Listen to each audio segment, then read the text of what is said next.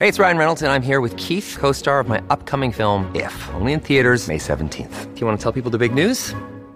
All right, I'll do it. Sign up now and you'll get unlimited for $15 a month and six months of Paramount Plus Essential Plan on us. Mintmobile.com slash switch. Upfront payment of $45 equivalent to $15 per month. Unlimited over 40 gigabytes per month. Face lower speeds. Videos at 480p. Active Mint customers by 531.24 get six months of Paramount Plus Essential Plan. Auto renews after six months. Offer ends May 31st, 2024. Separate Paramount Plus registration required. Terms and conditions apply if rated PG. Moin, meine lieben Fettuccinis. Die Gesundheitswochen gehen weiter. Letzte Woche sprachen wir über den Darm und heute geht es um Diabetes. Denn heute ist der offizielle Weltdiabetestag. Und damit ein herzliches Willkommen in der heutigen Sendung. Und zwar bei Feducation mit Speck und Charme. Zeit, etwas zu ändern. In Deutschland leben derzeitig etwa 11 Millionen Menschen mit Diabetes. Davon sind 8,7 Millionen Typ 2 Diabetiker und etwa 372.000 haben Typ 1 Diabetes. Die geschätzte Dunkelziffer liegt bei etwa 2 Millionen Menschen. Weltweit sind es 463 Millionen Diabetiker. In Deutschland ist Übergewicht ein bekannter Faktor von Typ 2 Diabetes. Zwei Drittel der Männer, rund 67 Prozent, und mehr als die Hälfte der Frauen, 53 Prozent, sind übergewichtig. Knapp ein Viertel der Bevölkerung ist stark übergewichtig, also adipös, mit einer Tendenz zum Anstieg. Aber was macht Diabetes mit einem im Alltag? Zum Beispiel beim Feiern gehen oder beim Sport machen. Egal ob ich Typ 2 oder Typ 1 Diabetes habe, jeder reagiert unterschiedlich, auch innerhalb der Typengruppe.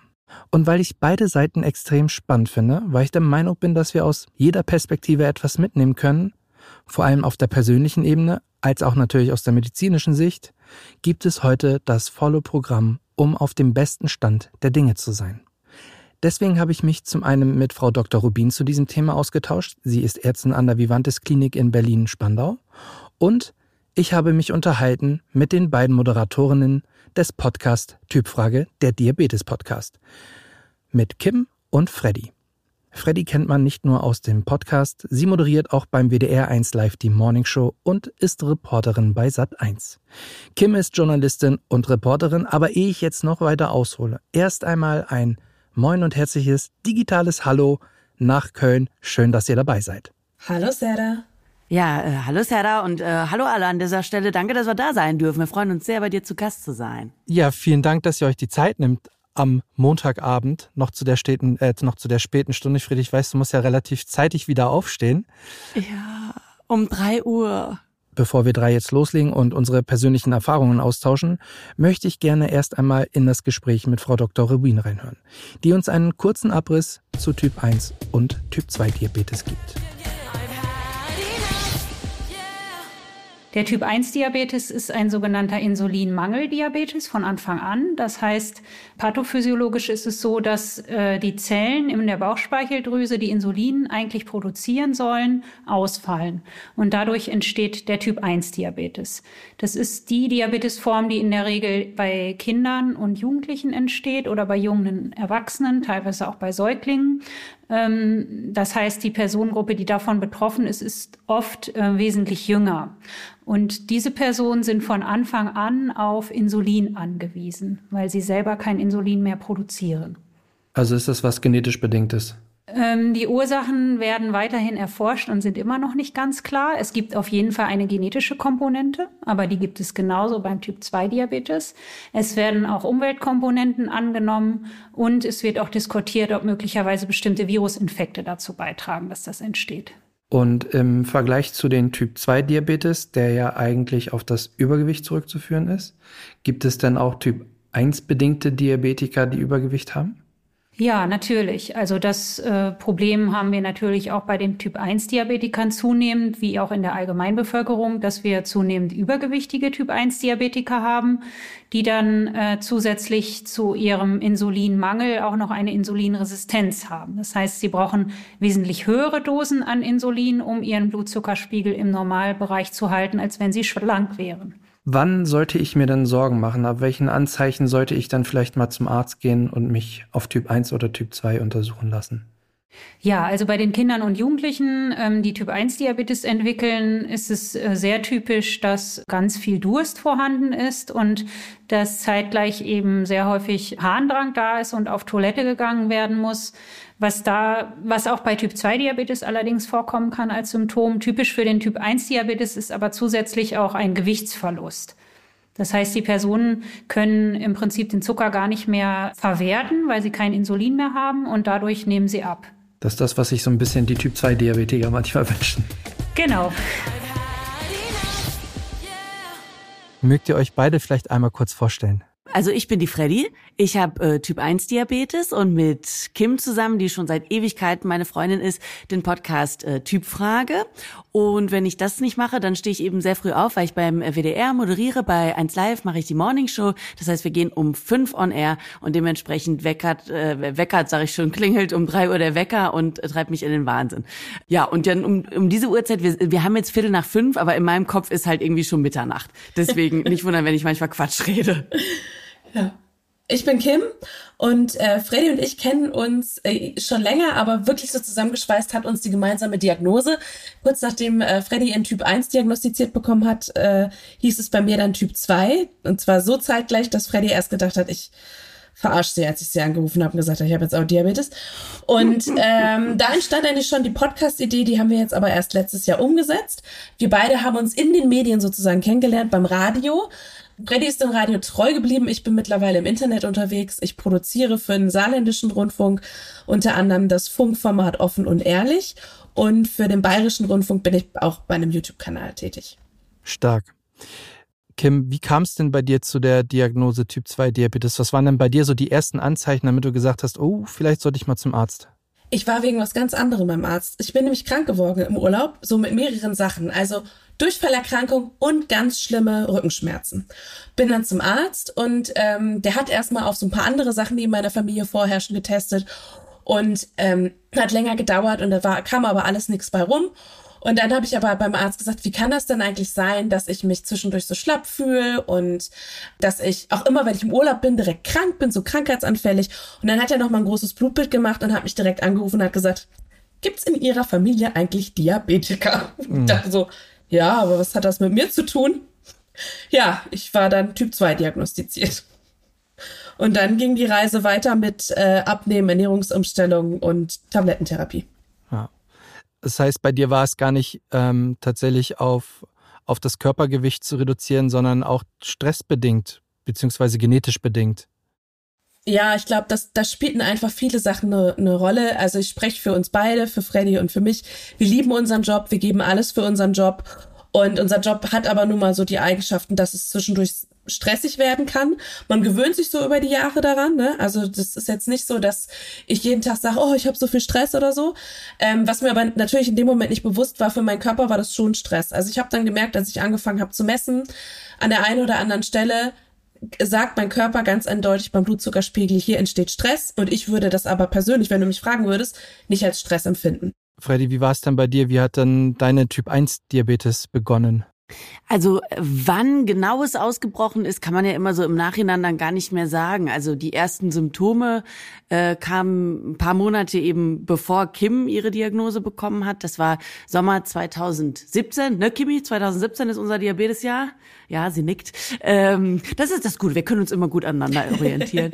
also das war 2017 im Sommer. Ich war ähm, auch beruflich viel unterwegs und habe einfach irgendwann gemerkt, dass ich ständig Durst habe. Das ist ja eins dieser typischen Symptome der Typ 1er, wenn er ausbricht, dass man eben so einen unstillbaren Durst entwickelt. Dann habe ich irgendwie nie mehr Appetit gehabt und äh, war trotzdem immer satt, obwohl ich nicht viel gegessen habe auf einmal. Und ich bin eigentlich schon immer jemand gewesen, der gefühlt immer so ein bisschen Hunger hatte. Also ich war nie der große Esser, der, wenn er essen geht, irgendwie äh, direkt noch eine Vorspeise mitnimmt und dann das Dessert isst oder so, sondern äh, ich war schon mit einer Hauptspeise immer gut bedient, aber ich war schon so, dass ich nachmittags einen kleinen Snack und dann irgendwie abends vorm Fernsehen einen kleinen Snack und darauf hatte ich auf einmal gar keine Lust mehr und habe dann auch irgendwann gemerkt, dass ich extrem abgenommen habe ähm, und das sind ja alles Anzeichen eben für einen Diabetes, genauso wie, und das war dann der Punkt, wo ich dann auch wirklich zum Arzt gegangen bin, wie ähm, Probleme mit den Augen. Also dass ich einfach von jetzt auf gleich gemerkt habe, dass ich nicht mehr gut gucke. Und ähm, da ich auch einen äh, Typ 1er bei mir in der Family habe, kannte ich die Symptome eigentlich und kam dann irgendwann nicht mehr drum rum und konnte es mir irgendwann selbst nicht mehr schönreden äh, und musste dann wirklich äh, zum Hausarzt gehen und saß dann da, habe gesagt, ich glaube, ich habe einen Typ 1 Diabetes und die Hausärztin guckte mich nur an mit den Worten, aber Sie sehen doch so gesund und fit aus. Ich glaube nicht, dass Sie Diabetes haben. Und dann habe ich aber bestanden auf äh, einem Bluttest und dann sagte sie nur, ja gut, dann mache ich das aber nur, weil Sie das unbedingt wollen. Ja, und fünf Minuten später hatten wir dann auch schon das äh, Testergebnis. Wir haben halt blutig dann in Finger gemessen und direkt natürlich gemerkt, es ist halt einfach ein äh, Diabetes. Ja, und dann ging's los. Und wie behindert er euch, wenn er euch denn überhaupt behindert im Alltag? Also gibt's da so bestimmte Anzeichen, wo ihr sagt, da schlägt jetzt der Diabetes durch? Also bei mir ist es tatsächlich eigentlich nur, also was wirklich manchmal nervt, sind so die Unterzuckerung. Ne? Also, dass du irgendwie abends schlafen gehen willst, jetzt zum Beispiel auch irgendwie vorm Frühdienst, man will ins Bett, checkt nochmal seine Werte und merkt, oh nein, ich steuere schon wieder irgendwie nach unten und ich weiß gerade gar nicht warum, aber dann muss, in Anführungszeichen, ich jetzt dann doch noch mal ein bisschen Schokolade essen. Und das klingt natürlich erstmal so wie, ja, ist doch geil. Äh, aber in der Realität kann es halt auch einfach manchmal nervig sein. Auch wenn du dann irgendwie nachts aufwachst und du merkst, du bist unterzuckert und du stiefelst dann irgendwie durch die Dunkelheit nachts in der Wohnung noch mal zum Kühlschrank und so, weil du was essen musst. Wie gesagt, das klingt erstmal so wie, ja, ist doch irgendwie kein Problem, ist doch irgendwie auch ganz cool. Du, du hast dann so einen Freifahrtschein in dem Moment, äh, einfach zu essen, was du willst, aber in der Realität behindert dich das halt dann natürlich einfach manchmal. Also bei mir war es jetzt im Nachhinein kann ich natürlich auch sagen, ah, ich hatte doch an der einen oder anderen Stelle schon so Anzeichen von Überzuckerung. Da, bei mir war es oft so Schwindelsachen. Ähm, also, dass ich dann irgendwie was Süßes getrunken habe, bin ich aufgestanden, dachte so, wow, irgendwie dreht sich alles. Und was bei mir ganz extrem war, war dieses ähm, nach dem Essen sich so unfassbar schlapp fühlen. Dass man wirklich denkt, ich kann, also ich muss jetzt schlafen, weil ich kann nicht mehr weiter. Ich meine, so ein bisschen Mittagskoma kennt ja jeder nach dem Mittagessen, aber ich hatte irgendwie den Eindruck, dass mich das richtig, also viel krasser trifft als alle anderen. Und das ähm, habe ich jetzt auch tatsächlich ähm, immer mal wieder gemerkt. Und was bei mir auch der Fall war, dass ich äh, eine Zeit lang dann auch Probleme mit den Augen hatte und tatsächlich zum, zum Lesern musste, weil ich so kleine schwarze Punkte ähm, vor den Augen hatte, genau. An dieser Stelle möchte ich einmal Frau Dr. Rubin zu Wort kommen lassen. Gibt es denn Ernährungsstrategien, die Sie empfehlen würden, um das Risiko für Typ 2 Diabetiker zu senken? Ja, da gibt es ähm, verschiedene Strategien. Das Wichtigste ist sicherlich, um einen Typ-2-Diabetes möglichst zu verhindern, dass man ein normales Körpergewicht behält. Denn ähm, das Risiko für Typ-2-Diabetes steigt linear an ähm, mit dem Maß des Übergewichtes. Das heißt, das ist eigentlich das Hauptbestreben. Dann gibt es auch einzelne Ernährungsmuster ähm, und auch sogar einzelne Lebensmittelgruppen, von denen man annimmt, dass sie besonders protektiv sind für Typ-2-Diabetes. Welches wäre da ein Beispiel? Ein Beispiel ist die mediterrane Ernährung, die auch in einer großen äh, randomisierten Studie untersucht wurde im Vergleich zu einer Niedrigfetternährung, Low Fat. Und da konnte gezeigt werden, dass diese mediterrane Ernährung dazu in der Lage ist, Typ-2-Diabetes ähm, hinauszuzögern. Und wie gehst du denn jetzt heute im Alltag damit um? Also wenn du sagst Überzucker, wie kriegt ihr das denn im Griff? Habt ihr jetzt, also ich kenne das einige so quasi am, am äh, Unterarm bzw. Oberarm auf der Rückseite so ja, genau. Freddy, du zeigst es gerade, danke. Äh, ihr könnt es ja. jetzt gerade nicht sehen, aber da so eine Art Pin im Arm stecken habt, um dann euren Zuckerwerte auch live zu tracken, um dann dagegen zu arbeiten, weil ich kenne das zum Beispiel von mir überhaupt gar nicht. Also ich kenne dieses Gefühl mal, wenn man aufsteht, Kim, was du gerade beschrieben hast, dass man dann sich schwindelig fühlt oder dieses Essenstief. Da sollte ich vielleicht auch nochmal genauer hingucken, wo du das so gut beschrieben hast. Aber wie geht ihr denn damit um? Also wie fangt ihr das denn ab?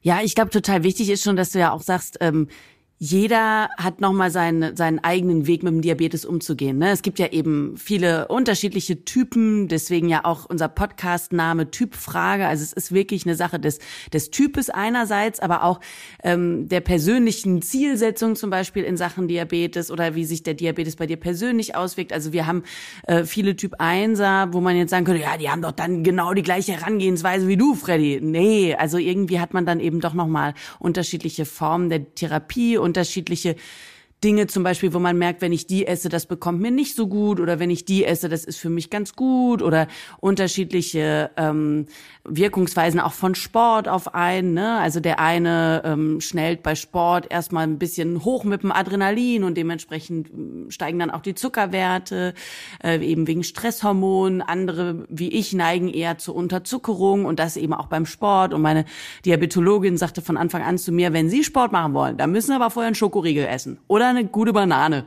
Und ich dachte mir so, ja, aber hä? Also das ist, das macht doch gar keinen Sinn. Aber bei mir macht's eben Sinn. Ne? Und dementsprechend für meine Diabetestherapie, ich habe eben den Sensor am Arm, der meine Werte trackt. Äh, ich bekomme das dann gespiegelt auf eine App, alles auf ein Handy und muss tatsächlich ernährungstechnisch, ich sag mal, wenig anpassen. Es gibt, wie gesagt, ein paar Sachen, die ich nicht gut vertrage einfach, zum Beispiel sowas wie Gummibärchen oder so, aber Schokolade oder Kuchen oder so kann ich eigentlich genauso essen wie vor der Therapie. Und mit Sport, wie gesagt, ist es bei mir eher so, wenn ich jetzt Sport mache, muss ich halt ein bisschen aufpassen, nicht zu unterzuckern. Aber das ist jetzt wirklich, ja, eine Typfrage. Mhm. Ähm, ja, bei mir war es so, dass ähm, der Arzt direkt gesagt hat, ja, Sie müssen abnehmen, Sport machen, Ernährung nochmal drauf gucken. Und dann hat er mich zur Diabetologin ähm, überwiesen und ähm, in der Zeit, wo ich einfach auf diesen Facharzttermin gewartet habe, habe ich panisch erstmal gar keine Kohlenhydrate gegessen, mich direkt im Fitnessstudio angemeldet und direkt, weiß ich nicht, wie viele Teststreifen an mir ausprobiert und habe sehr viel über mich gelernt, wie zum Beispiel das mit dem Stress, was ich gerade schon erwähnt habe. Als Mensch mit Typ 2, wenn du kein Insulin bekommst, bekommst du ja auch den Sensor nicht von der Krankenkasse bezahlt. Du bekommst auch die Teststreifen von der Krankenkasse nicht bezahlt.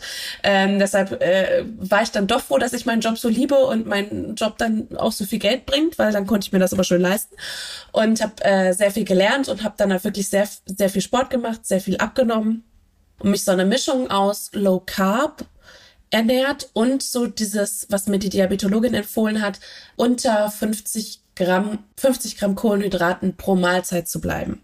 Und das hat insgesamt sehr gut funktioniert für mich jetzt. Ähm, äh, bis ich dann schwanger wurde zum ersten Mal. Und in der Schwangerschaft gelten so strenge Werte, du musst dich mit Insulin gesund spritzen. Das war für mich erstmal eine Umstellung, weil ich hatte ja nie so das Problem, dass ich so krass drauf achten muss wie jetzt ein Typ 1er. Ähm, es war auch irgendwann sehr frustrierend, weil in der Schwangerschaft ist es so, dass die Insulinresistenz deiner Zellen nochmal erheblich anzieht und du musst immer mehr Insulin spritzen, immer mehr, immer mehr. Du kannst irgendwann nichts mehr dagegen tun. Du gibst dich, du gibst dir einfach nur Spritzen, Spritzen, Spritzen. Und ähm, dann habe ich das erste Babyjahr echt total zerschossen und ich habe wieder ganz viel über mich gelernt, weil wenn du da sitzt und es steht gerade warmes Essen vor dir und du freust dich schon drauf und dann schreit das Baby und du musst aber erstmal stillen und das Essen wird kalt. Oder die Kinder schreien und haben nicht so viel Geduld. Und ich habe gemerkt, dass ich Essen im Stress nicht kann. Und ich habe einfach, ich habe so viel in mich reingeschaufelt, habe den Hunger komplett ignoriert. Und nachdem das Kind dann endlich im Bett war, habe ich dann nochmal Appetit gehabt. Und dadurch habe ich nicht viel, nicht viel Gewicht verloren. Der Zuckerspiegel ist wieder komplett eskaliert.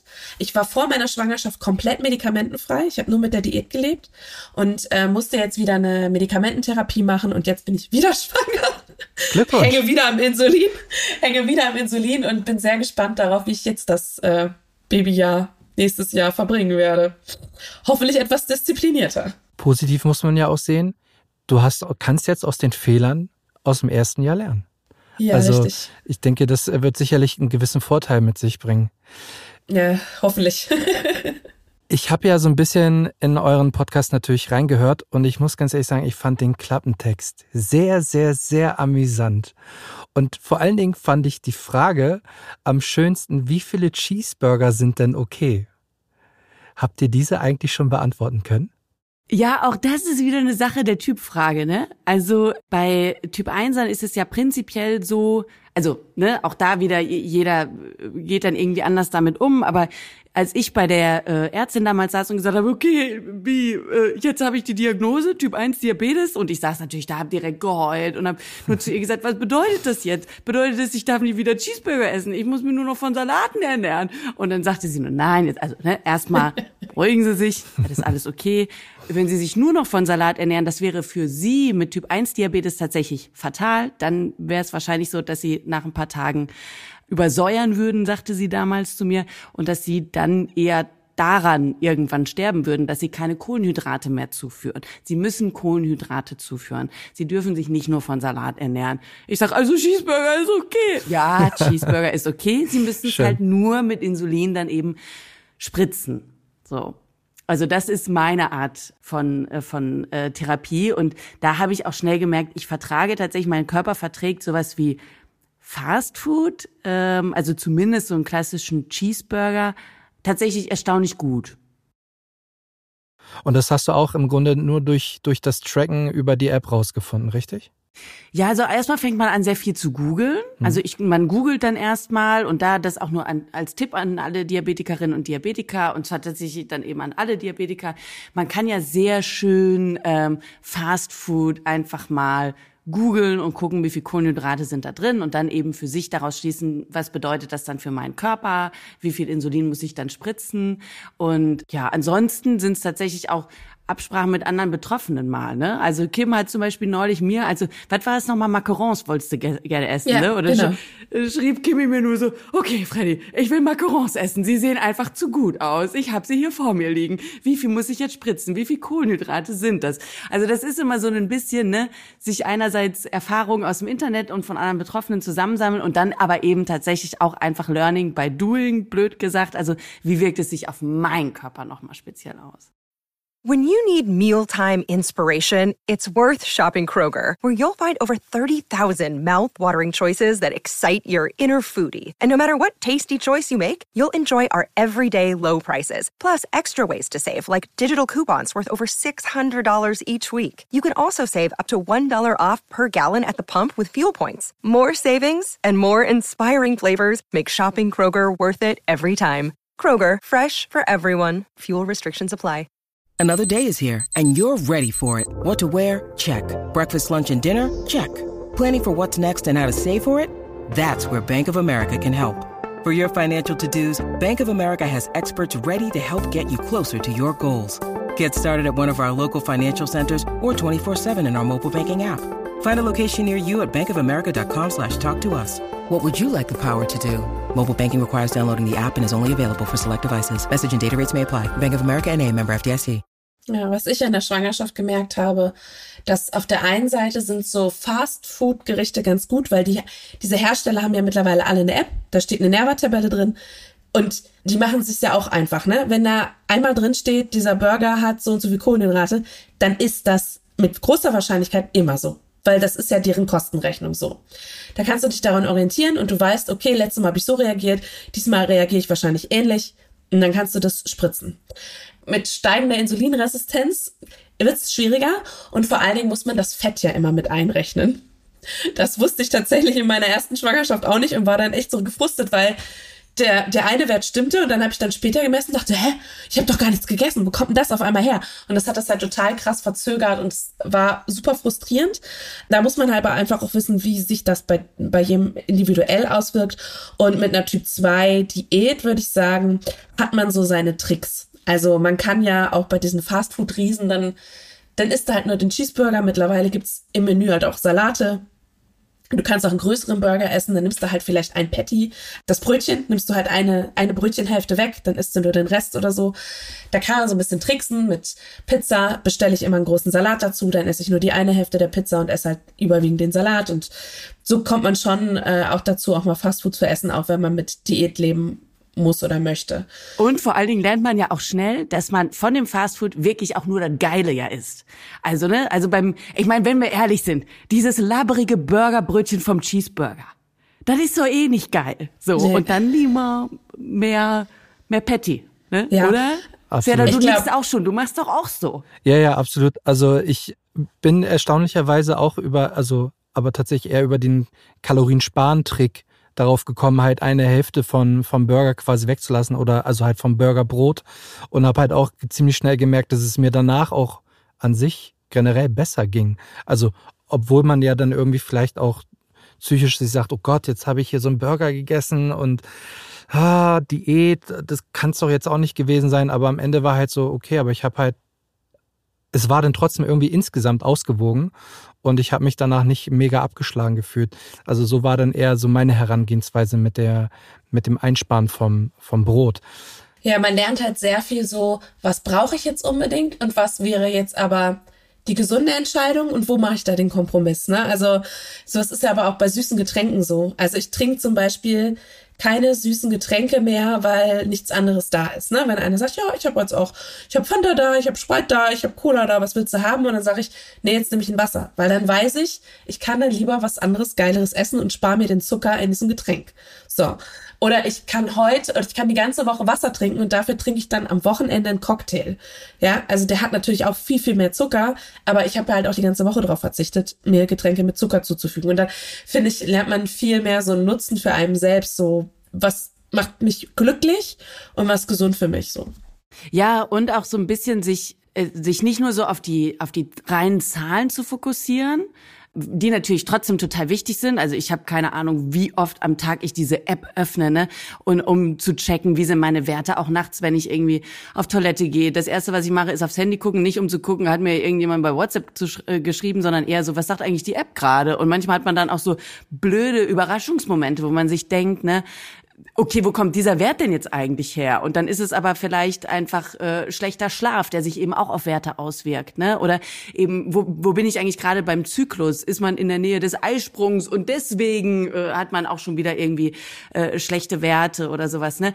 Also das checke ich schon regelmäßig und trotzdem lernt man schnell, wenn man sich mit Diabetes auseinandersetzt, dass eben nicht nur der Wert an sich etwas ist, wo man sich dran orientiert, sondern dieser Wert bedeutet ja eben auch aktiv aktiv was für mein Leben, genau wie du sagst. Also wenn ich halt irgendwie äh, zu hohe Blutzuckerwerte habe, dann werde auch ich einfach irgendwann träge und müde und fühle mich manchmal auch wieder einem dann so ein bisschen schlecht. Gleichzeitig, wenn ich zu niedrige Blutzuckerwerte habe, dann werde ich irgendwie fahrig und noch so ein bisschen chaotischer, als ich eh schon bin und so. Das ist halt auch nicht geil. Also man muss auch schnell lernen, dass diese Werte eben nicht nur in der App was damit zu tun haben, wann du mal wieder was spritzen musst oder was essen musst, sondern es macht eben wirklich auch was mit der Lebensqualität, ähm, wie gut oder schlecht deine Werte eingestellt sind.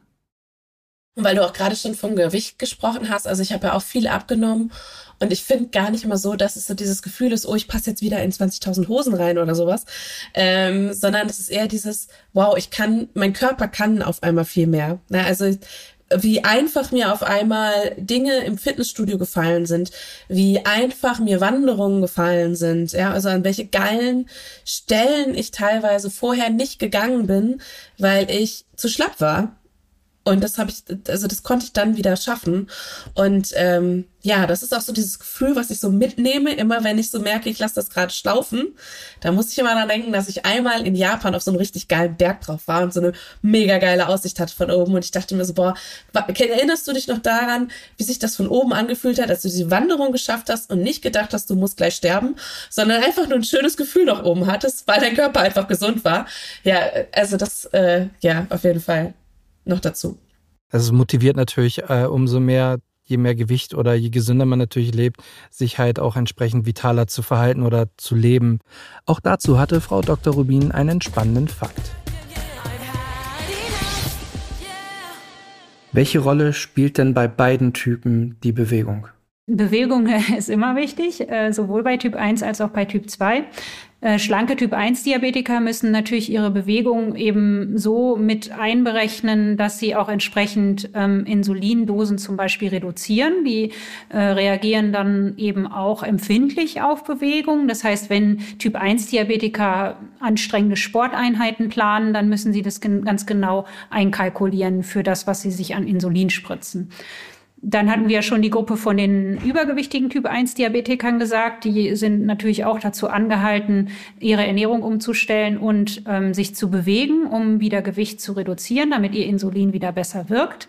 Und allgemein hat das natürlich auch positive Gesundheitseffekte, ähm, auch auf Herz-Kreislauf-Erkrankungen und Krebserkrankungen. Und die Typ-2-Diabetiker, für die ist es natürlich auch essentiell, weil sie ja zum einen durch die Gewichtsreduktion den Typ-2-Diabetes entweder besser einstellbar machen oder sogar in Remission bringen können. Ich würde gerne noch mal einen kleinen Schritt zurückgehen. Ihr sagtet gerade, oder Kim, du sagtest ja gerade, du verzichtest dann beispielsweise unter der Woche irgendwie auf Süßgetränke, um dann entsprechend an einem Wochenende einen Cocktail trinken zu können. Aber schießt denn euer Wert ähm, in dem Fall nicht direkt durch die Höhe? Wenn man dann halt so auf dem Schlag einen Cocktail trinkt, wo Alkohol drin ist, wo Zucker drin ist. Ja, aber dann würde ich dann zum Beispiel gucken, dass ich dann beim Abendbrot oder äh, bei den Snacks dann mitunter dann halt verzichte. Weißt du, dann, ich versuche das immer so ein bisschen auszugleichen, ja, und manchmal hat man halt auch als Typ 2 ja, auch wenn man weiß, dass man, dass es einem nicht so gut geht danach, einfach auch diese, ich würde gar nicht sagen Cheat Days, aber Cheat Mahlzeiten einfach, ne? Also, wo du dann sagst, ja, komm, heute ist Weihnachten, heute trinke ich halt zwei Grotwein und ich esse trotzdem die Klöße oder die Spätzle, die bei mir voll reinhauen, aber dann weiß ich, dass ich am nächsten Morgen halt dann nun die Vollkornbrötchen esse oder dann doch nur den Joghurt mit dem, mit dem Haferzeug. Also, das ist immer so ein bisschen so ein, ich versuche immer so einen Ausgleich zu schaffen.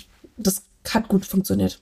Ja, und am Ende ist ja auch immer so ein bisschen die Frage, was ist es, also so die, die, ich sag mal, Gesundheit auf dem Papier, also die guten Werte und die guten Zahlen, das ist das eine. Aber worüber wir auch viel im Podcast sprechen, ist ja tatsächlich auch mentale Gesundheit. Ne? Also was macht jetzt zum Beispiel Diabetes einfach auch wirklich mit, mit deiner Psyche? Und wo sagst du, okay, das sind aber Dinge, trotz Diabetes wo ich sage, die tun mir aber gut und die bringen mir halt was, auch wenn es jetzt nicht der gute Wert ist, auf einer ganz anderen Ebene.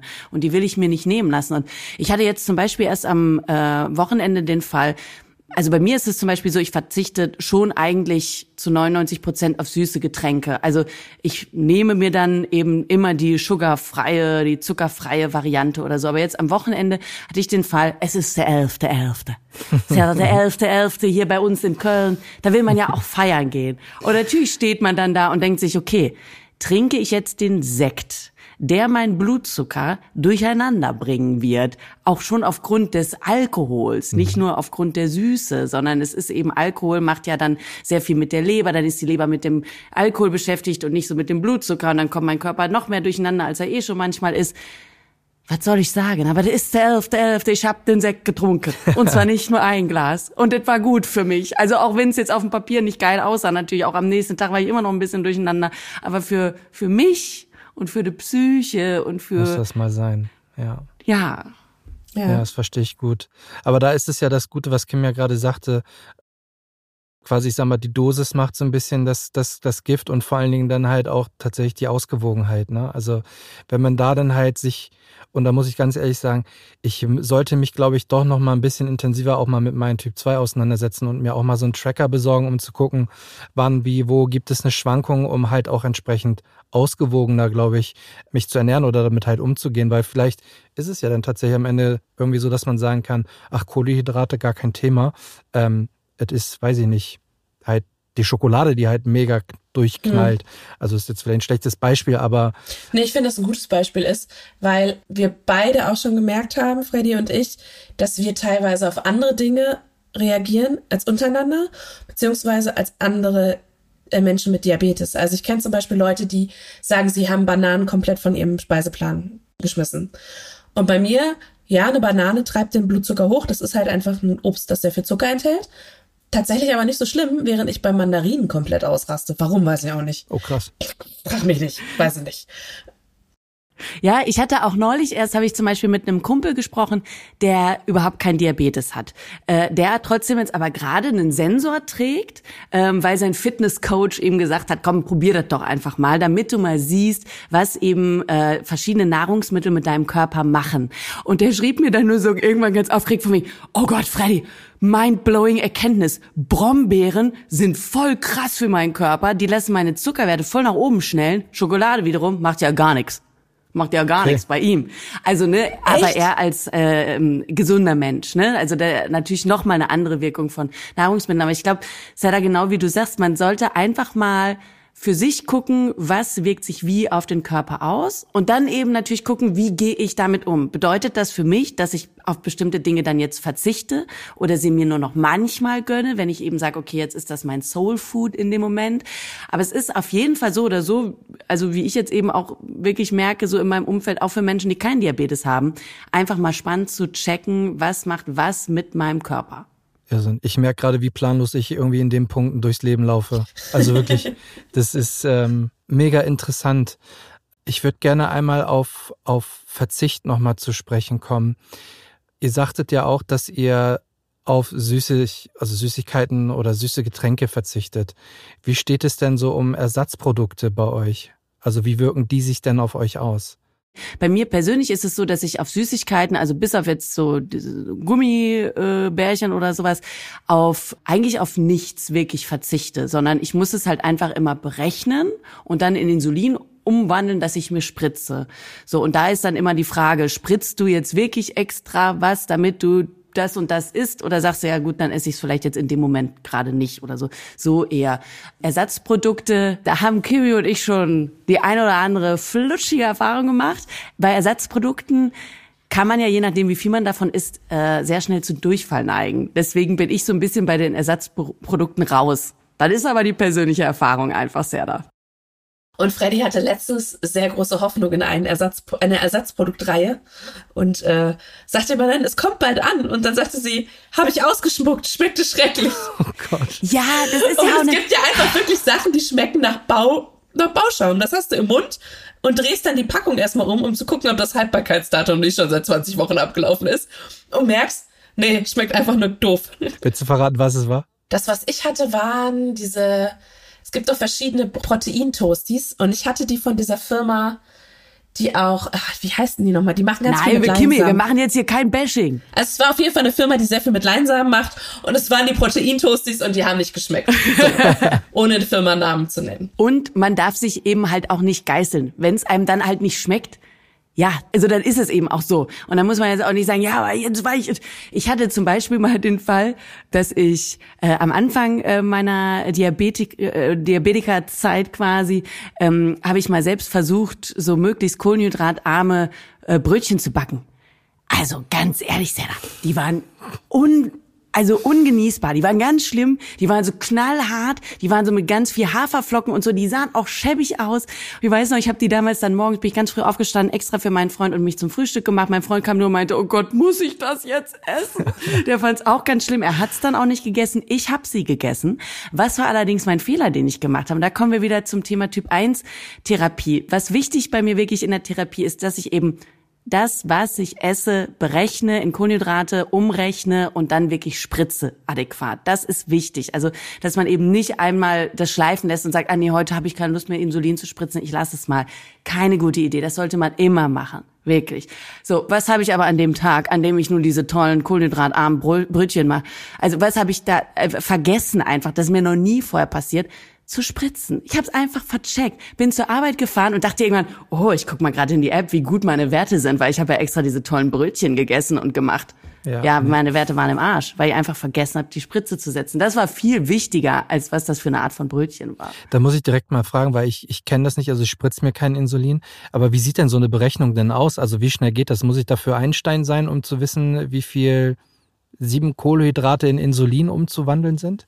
Also ähm, an sich, auf dem Papier ist es einfach. Du musst halt immer, also bei mir ist es so, also 10 Gramm äh, Kohlenhydrate sind eine Kohlenhydrateinheit. Das bedeutet, wenn ich dann eben, ne, du äh, viele Produkte haben es ja, also eigentlich alle Produkte, die du verpackt kaufst, müssen ja hinten äh, eine Nährwertetabelle drauf haben und da muss es dann eigentlich stehen. Und dann kannst du es eben umrechnen. Dann gibt's aber viele Aspekte, die Kim ja auch schon zum Teil angesprochen hat, die noch on top kommen, die irgendwas mit deinem Zuckerhaushalt machen, die du aber irgendwie nicht so richtig berechnen kannst. Eben zum Beispiel, wie viel Stress hast du heute? Wo man dann auch manchmal Korrektur spritzen muss, so nennen wir das. Dass du eben merkst, okay, dein, dein äh, Zuckerhaushalt ist gerade viel zu hoch, obwohl du doch eigentlich das Essen richtig berechnet hattest. Was ist es denn dann auf einmal? Ja, vielleicht ist dein Körper einfach heute ein bisschen resistenter in Sachen Insulin, weil du zum Beispiel irgendwelche Hormonschwankungen hast, die du gar nicht auf dem Zettel hast, die du aber zum Beispiel als Frau dann ja doch öfters mal hast. So, und dann wird das Rechnen kompliziert. Und dann musst du eigentlich schon ein Einstein sein.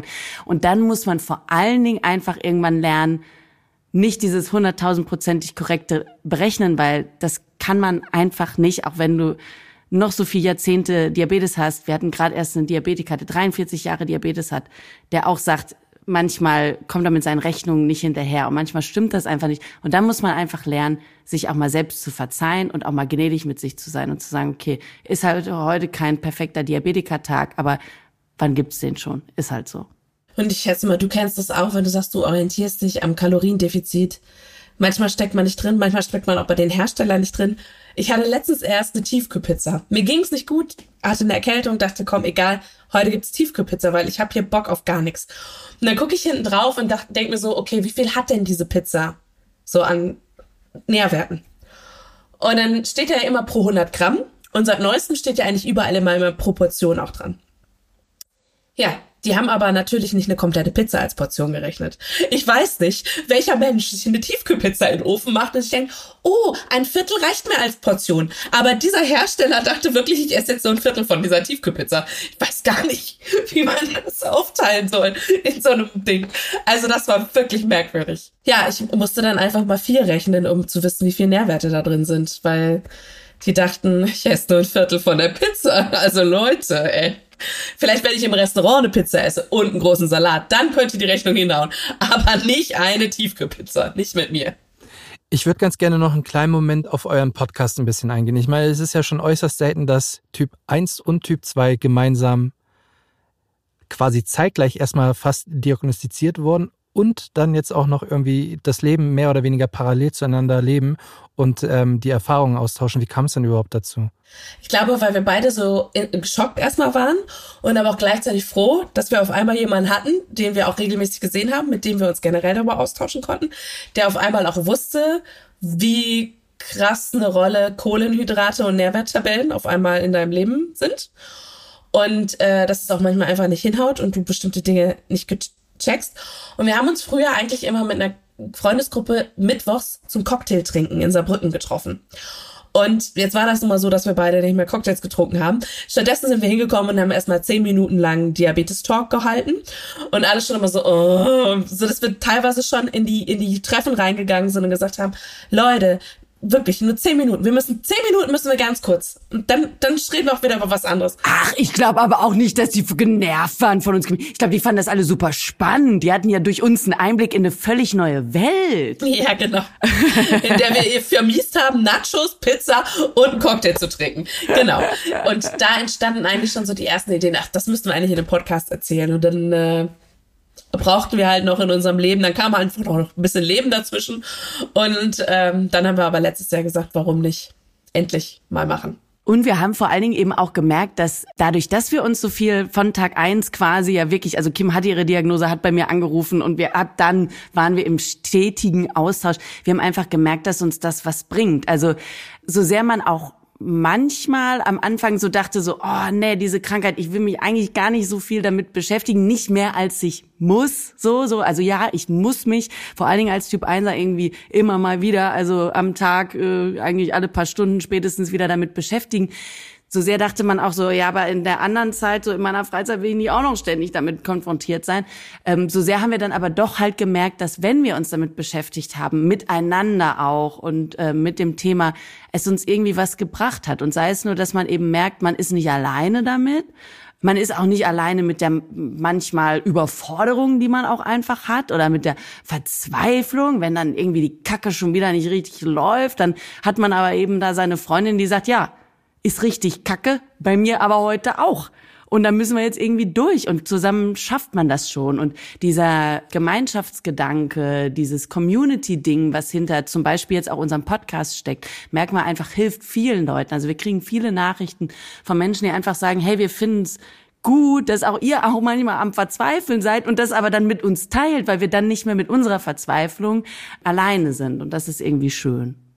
Kann man das, also ist wahrscheinlich vielleicht eine blöde Frage, aber kann man das in Prozenten zusammenfassen, wie sehr euch Diabetes im Alltag, in eurem Alltag und euer jeweiliger Typ quasi beeinflusst? Also wie oft denkt ihr daran, wie, oder ist das schon zu einer Routine geworden? Weil wenn ich jetzt so über mich nachdenke, der sich halt wirklich jetzt in Bezug zum Beispiel oder sehr gut mit Kim vergleichen kann durch den Typ 2 Diabetes und ich, mich, ich mir gerade halt so denke, Alter, ihr müsst sich eindeutig viel mehr damit mal beschäftigen, damit es vielleicht auch irgendwie mit der Ernährung runterläuft oder auch mit dem Abnehmen runterläuft. Aber auch auf der anderen Seite mir den, den Gedanken mache, nicht noch mehr. Nicht noch eine Baustelle irgendwie gefühlt aufmachen zu müssen, um halt irgendwie einen gesunden Lebensstil reinzukriegen. Dass es halt irgendwie dieses Gefühl von in, in Arbeit ausufert. Ja, ich glaube, ähm, bei mir war es irgendwann ja so, Ich hatte, ich brauchte keine Tabletten mehr und war tatsächlich so bei einem Langzeitwert, also dieser Verlaufswert, der dir sagt, wie gut dein Zucker eingestellt ist, war bei einer 6. Was immer noch nicht gesund ist, was aber für einen Menschen mit Diabetes schon super niedrig ist, wenn man wirklich nur eine Diät macht. Und in der Zeit habe ich ähm, eigentlich immer nur drüber nachgedacht, wenn, also immer drüber nachgedacht, okay, ich muss jetzt nochmal Sport machen die Woche, ein, zwei Einheiten. Und ich muss mal kurz überlegen, kann ich am Wochenende vielleicht diese oder jene, ähm, dieses oder jenes Lebensmittel so in meinem Plan einflechten, damit ich nicht zu viel Kohlenhydrate zu mir nehme. Zum Beispiel äh, die Burger, die Burgerhälfte weglassen. Ne? Oder, oder dran denken, dass wenn ich eine Pizza mache selbst, dass ich mir noch einen großen Salat dazu mache. Also das hat sich wirklich auf ein Minimum redu reduziert. Aktuell ist es natürlich, bestimmt es einfach einen sehr, sehr großen Teil meines Alltags. Also bei mir wird eine Remission niemals eintreten. Also Typ 1 ist niemals heilbar, sondern du wirst immer deine Spritzen haben oder deine Pumpe oder vielleicht dann irgendwann nochmal ein technisches anderes Gadget oder so. Aber du wirst dich immer damit auseinandersetzen müssen. Und ähm, bei mir nimmt es schon, ja, mehr Zeit in Anspruch, als ich manchmal wollen würde. Also es ist natürlich so, dass immer, wenn ich Hunger habe, ich erstmal überlegen muss, ah, warte mal, aber da musst du auch wieder was spritzen. Willst du jetzt wirklich diesen Zwischensnack gerade auf der Couch? Oder bist du einfach zu faul, die Spritze gerade rauszuholen und sagst, okay, dann verzichtest du gerade auf die Chips? Und wie wirken sich die Chips nachher aus? Und was ist, wenn du abends dann vorm Spritzen gehen musst, doch nochmal Korrektur spritzen musst oder doch nochmal was essen musst? Also das ist beim Typ 1er tatsächlich und auch bei vielen Typ 2ern schon ein sehr, sehr präsentes Thema im Leben. Gibt es denn derzeitig aktuelle Forschungsergebnisse, die sich so drastisch in den letzten fünf Jahren geändert haben, dass sie heute erwähnenswert sind? Ja, im Bereich der Diabetologie wurde ganz, ganz viel geforscht und ähm, auch tolle Ergebnisse erzielt. Das ist natürlich im Bereich Typ 1 und Typ 2 Diabetes sehr unterschiedlich, welche Bereiche da beforscht wurden. Beim Typ 1 Diabetes ging es sehr stark um die Weiterentwicklung der Technologie, der Diabetestechnologie. Wir werden ja in Kürze die sogenannten Closed-Loop-Systeme bekommen ähm, für die Insulintherapie. Das ist im Prinzip auch so umgangssprachlich künstliches Pankreas genannt, also künstliche Bauchspeicheldrüse weil ähm, diese Geräte dann eben automatisiert Blutzucker messen, kontinuierlich und dann auch entsprechendes Insulin applizieren sollen.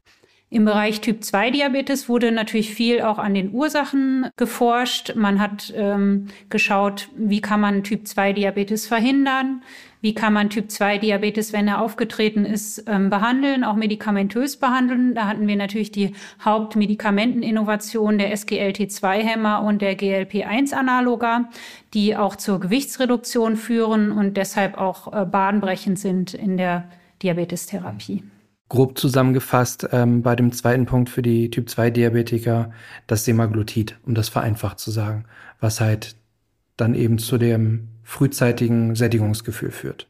Ja, Semaglutid ist nicht das einzige GLP-1-Analogon auf dem Markt. Wir hatten auch bevor Semaglutid auf den Markt kam schon andere GLP-1-Analoga, die auch äh, gewichtsreduzierend wirksam sind. Deshalb will ich das jetzt nicht nur auf ein Medikament beschränken, diese Aussage, sondern es ist eher eine Medikamentengruppe, die äh, eben einfach gezeigt hat in den letzten Jahren, dass sie auf verschiedenen Ebenen für Diabetiker positiv wirksam ist. Und ein Effekt ist die Gewichtsreduktion. Wir haben ähm, auch noch andere Medikamente, das sind Tabletten, die, diese SGLT2-Hämmer, die auch seit einigen Jahren auf dem Markt sind, die zwar nicht so einen starken gewichtsreduzierenden Effekt haben, aber die auch in ganz großen Studien gezeigt haben, dass sich das kardiovaskuläre Outcome durch die Medikamente deutlich verbessern lässt. Das heißt, die Sterblichkeit und ähm, das Erkranken an Herz-Kreislauf-Erkrankungen kann durch diese Medikamente gesenkt werden. Und das ist ein deutlicher Fortschritt, muss man sagen. Wie steht es um die Triple-Anagonisten? Ja, also wir haben jetzt zunächst mal die Zulassung von einem Double-Medikament, also hormonwirksamen Medikament, das jetzt in den nächsten Tagen auf den Markt kommen wird. Ähm, das ist das Medikament äh, Tirzepatid, von dem noch stärkere Gewichtsverluste zu erwarten sind als durch die GLP-1-Analoga. Also ist das, kann man das vereinfacht sagen, eine Art Upgrade zu dem Semaglutid beziehungsweise zu dem Medikament Ozempic? Genau, also das ist nochmal stärker wirksam als die reinen GLP-1-Analoga, wozu auch das Semaglutiert gehört, weil es nicht nur auf GLP-1 wirkt, sondern auch noch auf ein anderes Hormon im Magen-Darm-Trakt, das ist das GIP-Hormon. Und was Sie noch ansprachen, die Triple- ähm, äh, Agonisten sind in der Entwicklung. Die werden noch ein weiteres Hormon ansprechen und die sind aber im Moment eben noch nicht verfügbar. Ich kann mir vorstellen, dass eine wahrscheinlich der häufigsten Fragen vielleicht ist, die er bekommt, wie kann man denn motiviert am Ball bleiben? Also vor allen Dingen, wenn man dann halt diese Tage hat, wo, wo man eigentlich alles richtig berechnet hat, wo man irgendwie beim Typ 2 irgendwie weiß, man hat seinen Weg eigentlich gefunden, gesunde Ernährung zu leben, zu haben, zu essen und dann bricht dann halt doch irgendwie einmal irgendwie die Hölle halt eben aus und hat einen beschissenen Tag. Es stresst einen irgendwie gefühlt alles. Also ich meine, Kim, du hast eine Familie um dich herum, du bist schwanger, Freddy, du hast jetzt auch keinen äh, einfachen Job mit morgens um drei Uhr aufstehen, um äh, frisch und munter dann auf der Antenne irgendwie gute Laune zu verstreuen.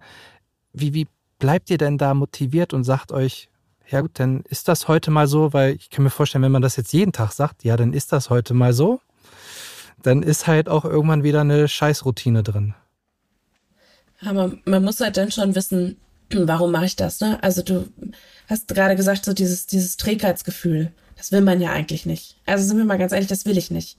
Und wenn ich dann mal wieder irgendwo da sitze und doch so ein Trägheitsgefühl habe, denke ich mir so, oh, morgen machen wir das jetzt mal nicht. Oder ich erinnere mich, wenn ich mal so, so einen Monat habe, wo ich gemerkt habe, ich habe immer eine Ausrede gefunden, um nicht zum Sport zu gehen, dann nehme ich halt so einen Moment wie meinen japanischen Berg da und denke mir so, wäre schon schön, wenn ich das nochmal schaffen würde. Und ähm, das sind so die, was tut mir wirklich gut, Überlegungen, die ich dann so zur Motivation nehme, auch wenn ich trotzdem ganz oft schon bei Freddy Weißes bei Motivationspodcast unterwegs war und mir irgendwelche Mantren zurechtgelegt habe, wie den Raketenstart. Kennst du diese Raketenstart-Theorie? Nee, die kenne ich nicht.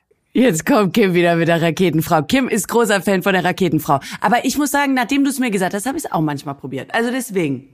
Das passt auf. Also ich weiß leider nicht mehr, wie die Dame heißt, die das erfunden hat. Es ist die Five-Second-Rule. Und die Idee ist, du gibst dir selbst einen Countdown. Das heißt, wenn du irgendwo sitzt und denkst, boah, eigentlich muss ich mich jetzt aufstehen und den Salat machen, weil sonst habe ich heute Abend keinen Salat und wissen alle, dann esse ich auch keinen Salat. Dann zählst du runter von fünf und die Wahrscheinlichkeit ist relativ groß, dass du bei eins tatsächlich aufstehst. Das stimmt auch. Nur manchmal fängt man gar nicht erst an zu zählen, sind wir mal ganz ehrlich. Äh, da brauche ich eigentlich einen Countdown für den Countdown. Aber äh, das gibt so Tage, wo ich das mache und dann denke ich mir so, oh, ja, ganz gut geklappt. So.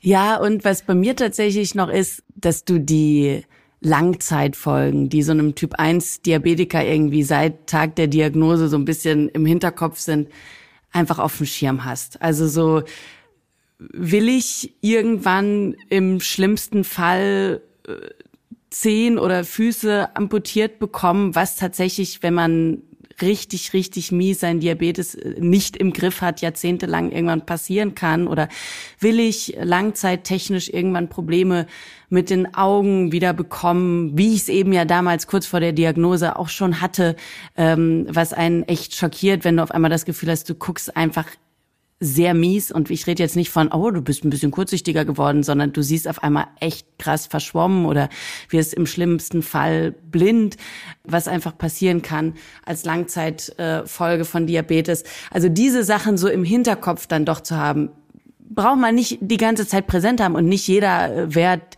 sollte einem Angst machen, weil wie gesagt, haben wir jetzt oft genug drüber gesprochen, das kann einfach passieren, dass du auch mal miese Werte hast und oft genug hat man Tage, die einfach blöd laufen, aber so im Schnitt sollte man eher auf der guten als auf der schlechten Seite der Diabetestherapie stehen, damit man eben langfristig nicht unter den Folgen zu leiden hat. Wir sind bei meiner abschließenden Frage angekommen. Wieso bringt der Mörder aus dem Tatort Leute mit Insulin um? Ich glaube, weil es so schön einfach ist. Also du, ich finde es schön, dass du das als letzte Frage gewählt hast, weil das ist ja Teil unseres Textes, äh, Infotextes zu unserem Podcast, eben tatsächlich die Frage, was macht, äh, also warum äh, bringt jemand mit Insulin im Tatort äh, jemanden um? Und diesen Tatort gab es ja tatsächlich auch mal. Ich weiß nicht mehr, welcher Tatort das war, Kimi. Das hatten wir aber auch mal irgendwann mhm. in, im Podcast. Dafür müsst ihr unseren genau, Podcast Genau, kann ich übrigens nur Also sehr das Podcast ist natürlich fantastisch, aber unseren müsst ihr jetzt auch durchhören und dann werdet ihr da die Frage auch nochmal zu hören bekommen. Und es gab eben, wie, wie gesagt, diesen Tatort. Tatort, wo, wo der Mörder Insulin benutzt hat. Aber welcher war das nochmal? Ich glaube, ich weiß es nicht mehr, aber ich glaube, es war auch noch irgendwas, was eine Folgeerkrankung ausgelöst hat. Ja, das auch noch, dass das Insulin irgendwie dann auch noch, nee, dass das, nee, ich glaube, Rattengift hatte Diabetes ausgelöst und dann auch noch die Insulinspritzen, die einen dann endgültig. Es ist sehr kompliziert, so kompliziert wie ein Tatort am Sonntagabend. Also ihr müsst einfach nochmal den Podcast hören. Ich habe auch mal gelesen, dass es, ähm, also die Einstichstellen durch diese, ähm, durch diese kleinen Nadeln sind natürlich auch nicht mehr zu finden. Da musst du irgendwelche krassen Gewebe, also das kann man machen, man muss aber dann genau wissen, okay, der wurde wahrscheinlich an dieser und dieser Stelle durch eine Insulinnadel verletzt und da wurde zu viel Insulin gespritzt. Das musst du genau nachweisen können. Und ähm, man kann es nur wissen, wenn man tatsächlich die Unterzuckerung in den Augen sieht. Also da gibt's wohl bestimmte Pupillenstellungen, die dann dann darauf schließen lassen, oh, da ist jemand durch eine Unterzuckerung gestorben. Wenn du aber natürlich Menschen hast und das ein, einer meiner Ex-Freunde war mal Polizist, ja, und die haben tatsächlich einem aus dem Verkehr gezogen, der Schlangenlinien gefahren ist. Der fiel aus dem Auto, hat total gelallt, hat gestunken nach Alkohol. Dann haben die den in eine Ausnüchterungszelle verfrachtet, der konnte gar nichts mehr, haben den ausgezogen und dann haben sie die Pumpe gesehen. Ja, und dann haben sie gemerkt, dass er halt komplett unterzuckert. Und dann haben sie gemerkt, der ist nicht besoffen, der ist Diabetiker. Wenn du aber keine Pumpe trägst und auch keinen Sensor, sondern es einfach nur mit Insulin regelst, dann bist du auch einfach vielleicht, also, ne, dann kann es auch einfach sein, dass du besoffen einen Autounfall gebaut hast. Und Serda, dann haben wir ja auch noch den äh, Aspekt der Verfügbarkeit des Insulins. Ne? Also, aber wir wollen jetzt hier wirklich auch keine Anleitung ich zum sagen, das ist kein Crime, geben. Crime Podcast, ist ein Gesundheitspodcast. aber Insulin ist nun mal äh, verfügbar auf Rezept. Oder auch ohne Rezept. Also kaufen kann man es ja, glaube ich, so oder so. Kriegst du dann halt nur nicht erstattet, deine Mordwaffe. Und um an dieser Stelle ein Disclaimer, wir, wir geben hier keine Ratschläge. Das sind alles nur nett gemeinte Eben. Hinweise. So, aber deswegen war Insulin tatsächlich in einigen Krimis schon zu sehen. Wie gesagt, ich, ich kenne sie jetzt alle nicht mehr bei Namen, da müsst ihr den Podcast Aber es gibt ja eine Folge dazu bei euch. Insofern die und natürlich den Link zu eurem Instagram-Profilen, zum Podcast-Profil, zu euren persönlichen Profilen. Alles, was es benötigt, um zu euch zu kommen, um euch zu finden, um euch Liebesbriefe und Faxe zu senden, findet ihr natürlich in den Shownotes. Und ich kann mich jetzt nur ganz herzlich bei Kim und bei Freddy für eure Zeit bedanken, denn es hat mir wirklich unfassbar viel Spaß gemacht, heute Abend mit euch zu quatschen. Vielen lieben Dank für die Einladung und fürs schöne Interview und fürs schöne Gespräch. Vielen Dank dir, das war wirklich toll. Feducation mit Speck und Charme. Zeit, etwas zu ändern.